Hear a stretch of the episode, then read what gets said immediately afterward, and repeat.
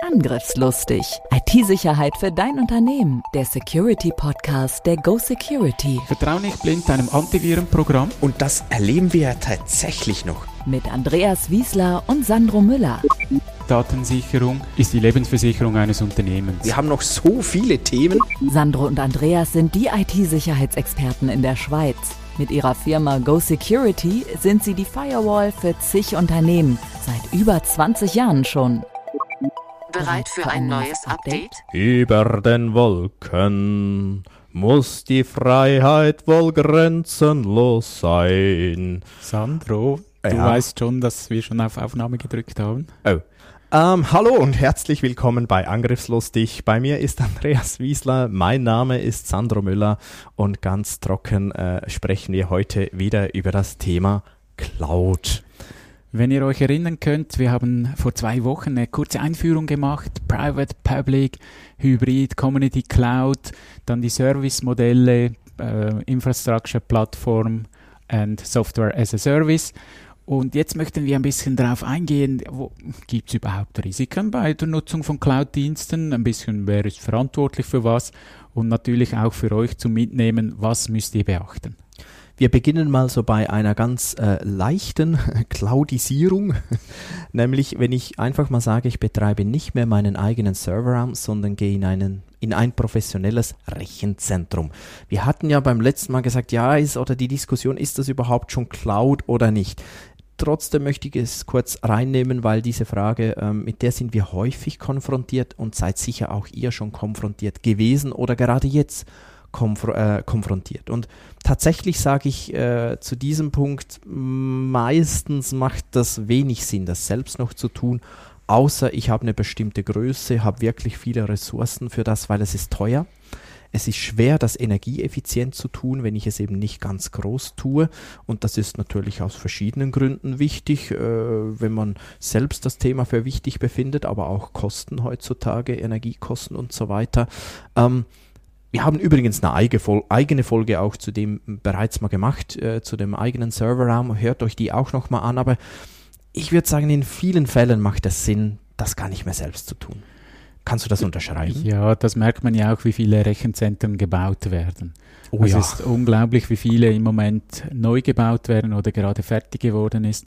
Zum Beispiel auch in Winterthur wurde ja mal eines hingestellt, ein riesiges, und zwei weitere kommen.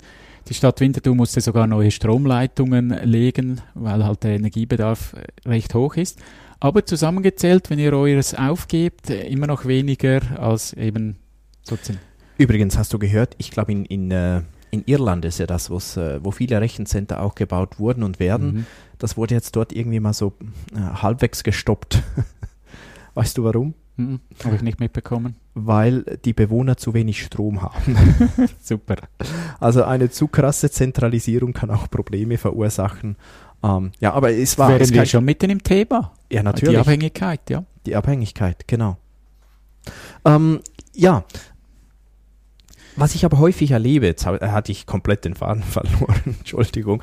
Ähm, äh, was ich eigentlich sagen wollte, was häufig dann vergessen geht, ist die Redundanz. Also ich habe schon viel gesehen, solange man das selbst gemacht hat, hatte man vielleicht noch zwei Räume, manchmal auf demselben Campus, aber immerhin andere Gebäude, hat eine gewisse ähm, ähm, Georedundanz in Anführungszeichen aufgebaut und dann geht man in ein einzelnes Rechenzentrum, weil das ist ja sicher, das ist ja Tier 4 oder Wolf 25. Nee, es gibt da ähm, noch so Bezeichnungen, über, auf die wir jetzt nicht eingehen, aber ich finde, das geht nicht, oder? Ja, wenn dort irgendein Vorfall ist, dann stehen meine Systeme. Und, und darum gilt auch hier, äh, Redundanz ist extrem wichtig. Wenn ich Dienste habe, die hoch verfügbar sein müssen, kann ich nicht einfach sagen, ja, ich lege jetzt das irgendwie in ein Rechenzentrum, das wird dann schon gut gehen. Die wissen ja schon, was sie machen. Die machen das besser als ich, darum passiert ja kein Ausfall. Aber die Wahrscheinlichkeit, dass ein System oder eine Festplatte ausfällt, ist genau gleich hoch, ob ich es jetzt selber betreibe oder im Rechenzentrum. Absolut und auch ähm, kann ein Rechenzentrum wirklich mal ähm, etwas passieren. Ist ja auch nicht allzu lange her mal eins abgebrannt, sehr äh, medienwirksam. War das in Frankreich? Belgien? Straßburg. Straßburg war das. Ähm, und, und, und dann ist das auch weg. Und es ist gefährlich zu sagen, das Risiko ist oder die Eintretenswahrscheinlichkeit ist klein. deshalb ist es okay. Ich muss auch immer die Auswirkungen mit einrechnen und wenn die eben sehr hoch sind, ähm, ja, dann brauche ich unter Umständen trotzdem Georedundanz. Ja, und nicht zu vergessen, auch ein Provider kann mal Fehler machen. Wir waren ja auch davon betroffen, als Atlassian ein Skript falsch geschrieben hat. Statt dass sie nur ein Produkt entfernt haben, haben sie gleich die ganze Instanz äh, gelöscht.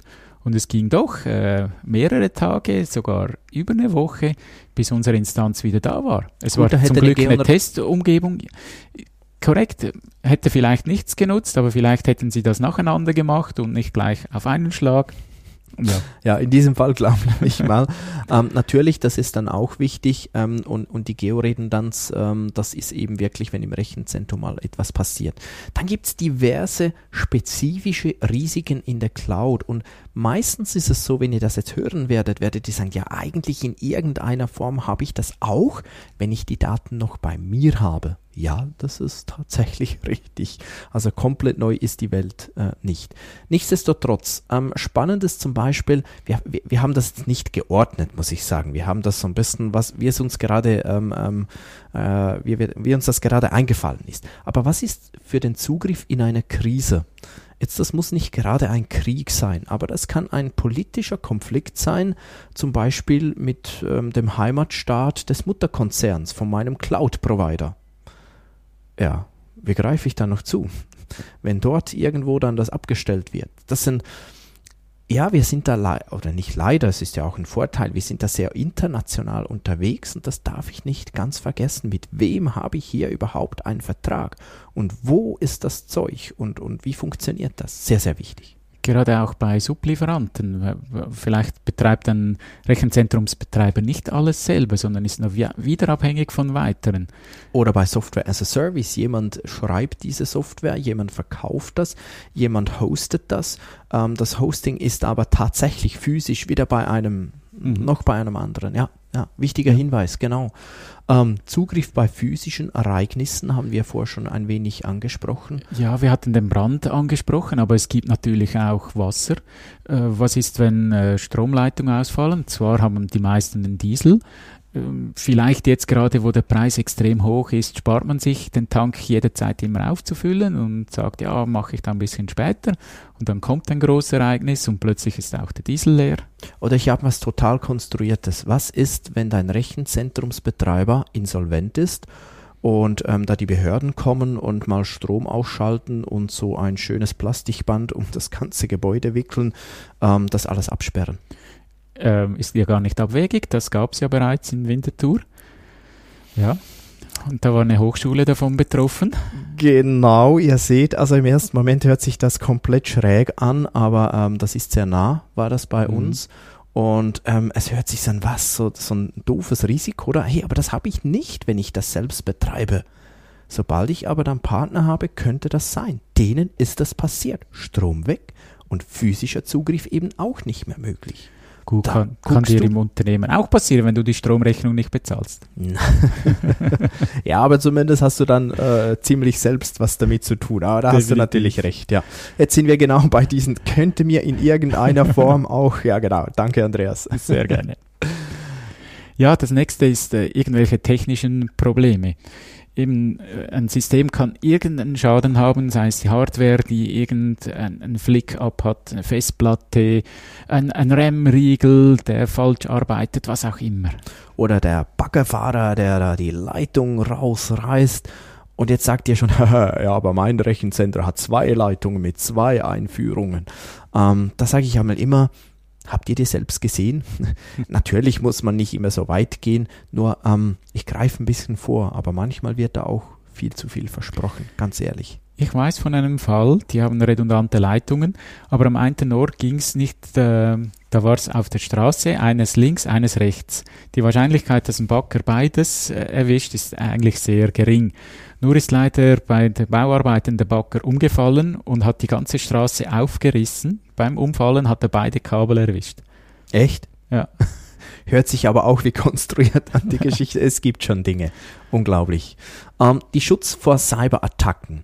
Das war ja auch der Ursprung einer, Urspr äh, einer Frage, die wir in der letzten Folge erwähnt haben. Ja, wie sicher bin ich denn da, wenn ich zum Beispiel meine Daten eben nicht auf einem Fileserver in-house, sondern auf OneDrive, was auch immer, irgendein Cloud-Anbieter habe. Aber das ist tatsächlich ein wichtiges Risiko, weil ich weiß nicht, woher das kommt, aber ich habe das schon oft gehört. Ja, ich habe das dann in OneDrive, da kann mir ja nichts mehr passieren. Das ist wirklich ein, ein spannender Punkt. Man hat dann das Gefühl, ähm, da habe ich einen Ransomware-Schutz. Aber die Daten werden ja auf meinem Computer verschlüsselt und werden ja nur auf OneDrive synchronisiert. Dann sind einfach verschlüsselte Daten auf OneDrive. Genau, oder letztes Wochenende habe ich gelesen in den, in den Medien, ähm, ja, man hat da ich weiß nicht mehr, ob es wirklich als Schwachstelle bezeichnet wurde, aber es ist Sicherheitsforschen gelungen, ähm, OneDrive ähm, quasi auszuhebeln, von Microsoft jetzt in diesem Fall, weil man könne die, die Versionierung, die gespeichert werden, die verschiedenen Versionen, ähm, wenn man da ein Gerät gekapert hat, dann könne man das zurücksetzen auf den Wert 1, also es gibt nur noch eine Version oder Nee, es gibt dann, glaube ich, eben zwei Versionen, also eine, eine alte und eine, die aktuelle. Und dann könnte man einfach zweimal verschlüsseln als Angreifer und dann äh, sei alles weg. Jetzt haben wir aber einen wichtigen Punkt eigentlich angeschnitten, weil ich habe das gelesen, ganz ehrlich, und gedacht, hä? Und wo ist jetzt das Sicherheitsproblem? Äh, ist ja logisch, weil fürs Backup bin eh ich zuständig und nicht Microsoft, ist ja klar. Mir wurde dann, als ich ähm, so die Kommentare und so dazu gesehen habe, aber klar, dass das nicht klar ist.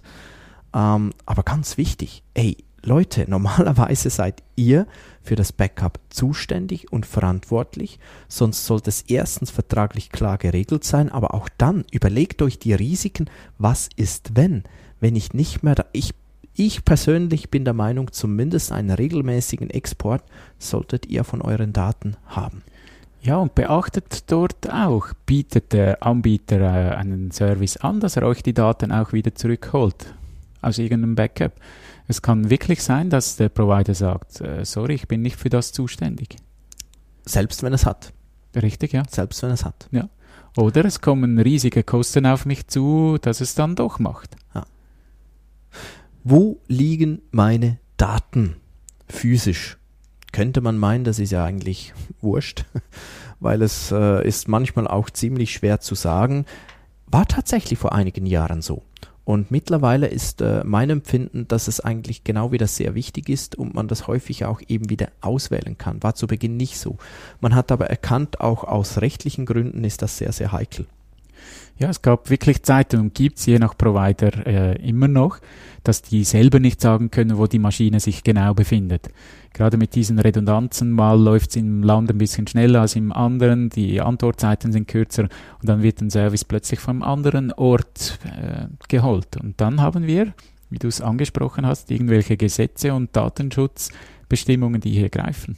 Mittlerweile seriöse Anbieter sind hier aber besser geworden. Definitiv. Ja. Ähm, äh, Müssen sie auch. Gerade die Datenschutzgrundverordnung aus der EU, das kann richtig, richtig, richtig teuer werden, wenn die Daten in ein Land gehen, wo im Vertrag nicht enthalten ist. Ja. ja. Wo, allerdings, wenn selbst der Provider nicht weiß, wo sie liegen, dann ist es auch schwer, das nachzuweisen für den Kläger. Aber verlasst euch nicht darauf. Gut, SLAs, also die Service Level Agreements oder auf Deutsch einfach die Verträge, die, äh, wo definiert ist, was ich überhaupt bekomme für mein Geld. Da bin ich immer kritisch, weil ähm, ich habe wirklich das schon, schon mehrfach erlebt, dass da Werte versprochen werden. Und ähm, was ist, wenn ich die nicht einhalten kann? Also vielleicht ich habe 99,99 oder was auch immer garantierte Prozent garantierte Verfügbarkeit, irgend sowas, und dann passiert trotzdem mal was dann ist eben Atlassian Cloud, dann ist das trotzdem mal, ich glaube, es war bis zu zwei Wochen ja, oder so. Wir haben zwei Wochen gewartet. Ist das weg? Jetzt hast du aber ein, das ist jetzt konstruiert, aber mal angenommen, wir haben so einen Provider zwei Wochen weg, muss jetzt nicht Atlassian sein, ich habe einen SLA, der garantiert mir weniger als zwei Tage Ausfälle pro Jahr. Was passiert jetzt meistens, wenn der Ausfall länger ist? Ja, ich bekomme Geld. Genau, ich komme zum Beispiel bis zu 40 oder lassen wir es 50 Prozent der, der Lizenzgebühren, die ich bezahle, zurück. Wir müssen ein Jahr lang nicht mehr Atlassian zahlen, inklusive allen Plugins. Ja, aber das es haben war, sie uns stell dir mal vor, das wäre eine produktive Umgebung und wir hätten jeden Tag 10.000 Franken verloren. Euro, was auch immer, oder noch viel, viel, viel, viel mehr. Normalerweise der Betrag, den du als Penalty zurückbekommst, ist einfach für nichts. Ja, und das hat der Provider bereits eingerechnet. Die machen natürlich auch ihre Rechnungen, machen irgendwelche Rückstellungen, dass sie solche Ausfälle ja, handhaben können. Absolut. Also die SLAs einerseits genau lesen, aber auch immer überlegen, Jan, wenn es doch nicht so ist. Weil es ist wirklich, das habe ich schon x-fach erlebt, nur weil es dort drin steht, heißt das noch lange nicht, dass er es einhalten kann. Es heißt noch nicht mal, dass er seriös darauf hingearbeitet hat. Richtig, und bei den SLAs äh, gilt auch zu berücksichtigen, was ist der Zeitraum, der gemessen wird. Ist das ein Tag, eine Woche, ein Monat, ein Jahr? Und das kann dann schon riesige Unterschiede sein. Da empfehle ich mal bei Wikipedia nachzuschauen, Verfügbarkeiten. Die haben eine Tabelle mit 99, 99,9 und so weiter, was das bedeutet pro Zeiteinheit. Da schluckt man einmal leer, wenn man die Zahlen gesehen hat. Dann ähm, aus äh, Kosten, über das haben wir eigentlich schon gesprochen, haben wir uns notiert. Insolvenz haben wir eigentlich auch schon gesprochen. Also du möchtest hier nochmal drauf einsteigen, Andreas. Ja, Insolvenz finde ich nochmals zu betonen, komme ich wieder an die Daten ran, wenn der Laden zu ist. Deshalb Export. Ich muss irgendwo einen Export meiner Daten haben. Wir haben übrigens im Vorgespräch auch noch festgestellt, dass ein Service, den wir nutzen, der ist jetzt nicht so wahnsinnig wichtig, aber dass wir dort tatsächlich auch noch ein Exportproblem haben, ähm, wo wir dann nochmal drüber äh, gehen müssen. Es wäre jetzt eigentlich, glaube ich, nicht so viel passiert, außer ein bisschen Arbeit nachzuholen, aber ähm, da waren wir auch noch etwas zu nachlässig. Also ihr seht, auch wir sind nicht doch, wir sind schon perfekt, aber nicht ganz perfekt. ja, es gilt auch Nee. zu berücksichtigen, in welchem Format bekomme ich das. Äh, Die DSGVO verlangt ja auch, dass ich meine Daten bekomme, aber es ist ja nicht geregelt, in welchem Format. Es könnte sein, dass ein Textfile kommt. Es kann sein, dass äh, 20.000 Seiten Papier kommen. Genau, und wie gehe ich mit dem um? Ja. Ähm, dann, wie könnte eine Verschlüsselung aussehen? Das ist auch ganz ein spannendes Thema und ich würde hier sogar noch ein bisschen vorgreifen oder vorher einsteigen und sagen, ich sollte mal definieren, gibt es Daten, die ich verschlüsselt ablegen muss? Wenn ja, wie? Aber das ist eigentlich kein Cloud-Thema. Es ist eigentlich ein ganz normales Risk-Management-Thema, nämlich mal zu sagen, was habe ich überhaupt für Daten und welche Anforderungen habe ich an diese. Und ähm, auch hier kann ich euch äh, beispielsweise sagen, bei uns ist es so, dass wir klar definiert haben, welche Daten müssen, wenn die nicht bei uns selbst sind, eben verschlüsselt sein. Wir haben auch definiert, wo muss der Schlüssel liegen. Darf der bei dem Cloud-Provider liegen, was dann ein klein wenig witzlos ist, oder muss er eben wirklich woanders, äh, zum Beispiel bei uns liegen äh, und solche Dinge. Das ist ganz, ganz wichtig ähm, äh, bei der Verschlüsselung zuerst mal zu definieren, wo brauche ich Verschlüsselung, welche Art von Verschlüsselung und erst dann Produkte zu suchen. Und ähm, das ist dann gar nicht so einfach, weil Verschlüsselung auf dem Weg der Daten von, vom Provider zu mir, das ist ja noch verhältnismäßig einfach. Aber dass die ruhenden Daten verschlüsselt sind und auch dort hört die Sicherheit irgendwann auf. Irgendwann müssen die bearbeitet werden und in der Regel geschieht das dann unverschlüsselt. Gerade auch bei Software as a Service, Ja. wo ich dann nicht genau weiß, äh, wann, wo die Daten verschlüsselt sind. Bei unseren Beratungen haben wir das äh, immer wieder, äh, die Herausforderung, wo auch ein, ein Provider extrem äh, Mühe hat zu erklären, wann welcher Schlüssel zum Einsatz kommt. Für welchen Schlüssel ist der Kunde zuständig? Welcher Schlüssel wird äh, vom Provider genutzt? Es gibt zum Beispiel die Möglichkeit, dass sie alles verschlüsseln und der Schlüssel wird verschlüsselt mit dem Schlüssel des Kunden. Cooler Satz? Ein bisschen viel Schlüssel drin vorgekommen. Wir können das im Podcast nicht aufzeichnen, aber kannst du das nochmal sagen, Andreas? Jetzt gut Ohren aufsperren. Ja, die Daten sind ja verschlüsselt mit dem Schlüssel des Providers und wir verschlüsseln den Schlüssel des Providers. Sehr gut, jetzt habt ihr es. Aber tatsächlich, die Schlüsselthematik ist eben schon wichtig, auch ähm, wenn ich Datenexports zum Beispiel habe vor, oder auch Backups von verschlüsselten Daten. Ja, wo ist der Schlüssel des Backups? Ja, der ist dann irgendwo in einem Passworttresor, der im Backup abgelegt ist. Oh, also da müsst ihr auch immer ganz sicher sein, dass ihr diese Schlüssel auch zugänglich habt, auch im Falle eines Desasters. Vielleicht auch mal aufzeichnen und dann auch mal ausprobieren, ob es wirklich funktioniert. Denke, das ist ein gutes Stichwort. Wo liegen meine Schlüssel? Ja, da haben wir auch schon Dinge erlebt. Ja, gerade das, was wir jetzt angesprochen haben, es passiert irgendwas, wir haben verschlüsselte Daten oder unverschlüsselte Daten, wie kommen wir wieder ran? Wie können wir das wieder herstellen? Ähm, gerade wenn es eine Software ist, die vielleicht nur einem Ort angeboten wird, wie bringe ich die Daten wieder zurück? Wir haben es vorhin gehabt, äh, ich bekomme ausgedrucktes Papier oder ich habe eine Textdatei, kann ich wieder mit dem arbeiten? Oder eben auch, wenn ihr mal den Provider wechseln wollt. Man sagt immer, man muss sicher sein, dass man den Provider wieder wechseln kann. Ganz ehrlich, ich würde mal sagen, in vielen Fällen ist das extrem schwierig, Seit, aufwendig und teuer. Seit vielen Jahren versucht man ja so einen Cloud-Standard zu machen, wo ich auf Knopfdruck die Cloud wechseln könnte. Aber kein einziger Cloud-Provider hat natürlich Interesse, hier mitzumachen oder nur so pseudomäßig. Abgesehen davon, dass es natürlich unheimlich anspruchsvoll und komplex ist. So richtig, Projekt. ja. Und ja. niemand Interesse hat. Es ist auch ein bisschen Kundenbindung natürlich. Klar, klar. Ich würde gerne ganz kurz auf ein Thema noch eingehen. Wir haben schon ein wenig angesprochen, Datenschutz. Datenschutz ähm, vorneweg, wir sind keine Juristen. Hm, also wir wissen da auch nicht alles, sind einfach immer wieder damit konfrontiert.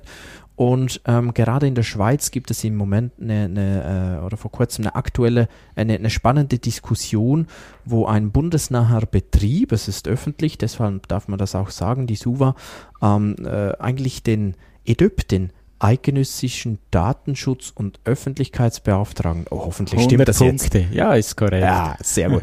ähm, gefragt hat, dürfen wir, jetzt ganz salopp ausgedrückt, ganz, ganz äh, einfach ausgedrückt, dürfen wir Microsoft 365 verwenden, ja oder nein, haben das begründet, also das ist wirklich sehr einfach, das war irgendwie ein 20-seitiges Dokument oder so und die Antwort des ÖDIPs war ungefähr ähnlich lang.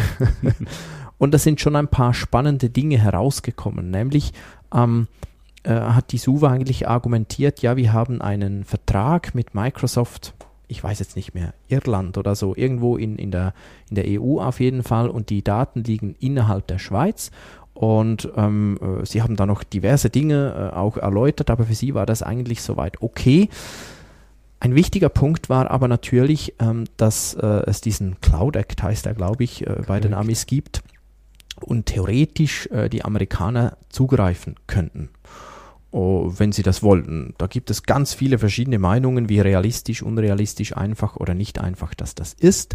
Ähm, das ist aber immer wieder Thema im Bereich Datenschutz und nicht der einzige, aber mit ein Grund, weshalb wir ja im Moment eine unglückliche Situation haben, dass gar nicht klar ist, dürfen wir Daten nee, es ist eigentlich klar, wir dürfen Daten nicht, Personendaten, Entschuldigung, Personendaten nicht in die USA auslagern, außer wir bestimmen, äh, erfüllen ganz bestimmte Bedingungen wie Standardvertragsklauseln und so weiter. So, es ist auf jeden Fall kompliziert, wenn man das will und eigentlich geht es nicht so einfach. Jetzt könnte man sagen, und so hat euch die SUVA argumentiert, ist egal, wir haben ja einen Vertrag mit Irland, äh, auch wenn das Mutterhaus von Microsoft, von Microsoft Irland oder EU, wie es nicht mehr genau heißt, in den USA ist sieht der EDIP anders. Für mich ja eigentlich auch nachvollziehbar, wenn du im Hintergrund ähm, ein Gesetz hast, das dir jederzeit Zugriff auf diese Daten gibt, muss man sich das schon genau überlegen. Und es gibt ja einige Datenschutzbeauftragte, vor allem auch aus Deutschland, die sagen, äh, ist ein absolutes No-Go. Microsoft darfst du aus diesem Grund nicht nutzen. Liebe deutsche Zuhörerinnen und Zuhörer, ich will euch jetzt ja nicht zu nahe treten, bitte verzeiht mir, aber mal angenommen, euer Staat möchte auf solche Daten zugreifen. Denkt ihr, auch wenn es keinen Cloud Act Deutschland gibt, würden die das tun? Hm, das ist für mich so der Punkt. In, dort sind die äh, Amerikaner wenigstens ehrlich und haben das Gesetz gemacht. Ich glaube. Microsoft ah ist ja hier sehr offen. Die haben eine Webseite, die halbjährlich aktualisiert wird, wie viele Anfragen von Regierungsstellen kommen, wie viele das sie angenommen haben und wo sie überhaupt Informationen gefunden haben. Ich kann dann den Link in die Show Notes setzen. Das ist sehr spannend. Also es gibt doch äh, einige Anfragen von Regierungsstellen, äh, wo sie mit ähm, richterlichem Bescheid entsprechend diese Daten versuchen zu bekommen. Ja, ich denke gerade im Bereich Geheimdienstoperationen äh, ist das halt nicht immer mit äh, richterlichen Bescheid oder zumindest nicht öffentlich. Aber Die sind dann nicht auf dieser Liste. nochmal, wir sind nicht Juristen, vielleicht haben wir uns jetzt etwas zu tief in das Thema eingegraben, vielleicht können wir auch mit einem Profi hier wieder mal eine Folge machen, aber zumindest, was wir euch eigentlich hier sagen wollten, eh, da müsst ihr aufpassen, es ist extrem wichtig, wo liegen die Daten, klärt das ganz, ganz genau ab. Ja, eine Frage, die auch äh, oder ein Punkt, der vergessen geht, ist, wo, woher folgt der Zugriff? Schon alleine das Bild zu holen, kann eine Datenlieferung ins Ausland sein. Absolut, absolut. Ja. Komm, Andreas, wir versuchen das Thema mal zu schließen, nämlich mit der ursprünglichen Frage. Ja, ist die Cloud denn jetzt sicherer, als wenn ich meine Daten, Daten bei mir, erinnert euch, on-premise habe? Ein ganz klares Jein. Es kommt immer auf die Wir sind doch Juristen. ja. Warum Jein? Ähm, hinten dran hat es professionelle Personen, die sich um die, um die Server, um die Systeme kümmern, die Backup machen, die patchen etc. Das ist sicher ein Vorteil, das in einem eigenen Unternehmen äh, vergessen gehen kann. Aber die, die Schwachstellen sind die genau gleichen, wie wir zu Hause auch haben. Es sind die gleichen plus einige obendrauf, vielleicht ein paar unterscheiden sich, genau sehe ich auch so. Und ähm, ja, natürlich, normalerweise wird das professioneller gemacht, aber je nach ähm, äh, Partner, den du hier hast, musst du auch vorsichtig sein, ob das dann wirklich im Detail so ist. Ja, gerade wenn ihr jetzt nochmal schaut, wie viele Cloud-Dienste ihr nutzt, wisst ihr von jedem Anbieter, was er genau macht Absolut. und wie das es macht. Schreib dir das auf die Festplatte. Ja, es gibt ganz verschiedenste Cloud-Varianten. Wir hatten angeschaut Private, Public, Hybrid, Community Cloud. Die Risiken sind einerseits ähnlich, es ist aber wichtig, die Risiken separat zu betrachten für diese Cloud-Services. Ganz wichtig. Ja, sucht unbedingt das Gespräch mit eurem Provider. Was genau versteht er unter Cloud? Was macht er und was macht er eben nicht? Weil Cloud meistens sehr global ist, ich den Wolken nicht sagen kann, halt, hier ist die Grenze, ist auch der Datenschutz und andere rechtliche Fragen ganz wichtig. Super, wart ihr auch heute wieder mit dabei. Falls ihr es noch nicht gemacht habt, bitte abonniert uns. Wir freuen uns über viele Bewertungen und wenn ihr Kommentare zu diesem heißen Thema habt, meldet uns das. Wir gehen dann später in einer Folge darauf ein. Macht's gut. Tschüss. Vielen Dank, ciao. Angriffslustig. IT-Sicherheit für dein Unternehmen. Der Security Podcast der Go Security. Wie schütze ich mich vor Cyberkriminellen? Welche Passwörter sind sicher? Und was kann passieren, wenn ich gehackt werde? Bleib dran, abonniere jetzt den Podcast. Mehr Antworten gibt es in den nächsten Folgen mit Andreas Wiesler und Sandro Müller. Weitere Updates und Tipps auf gosecurity.ch.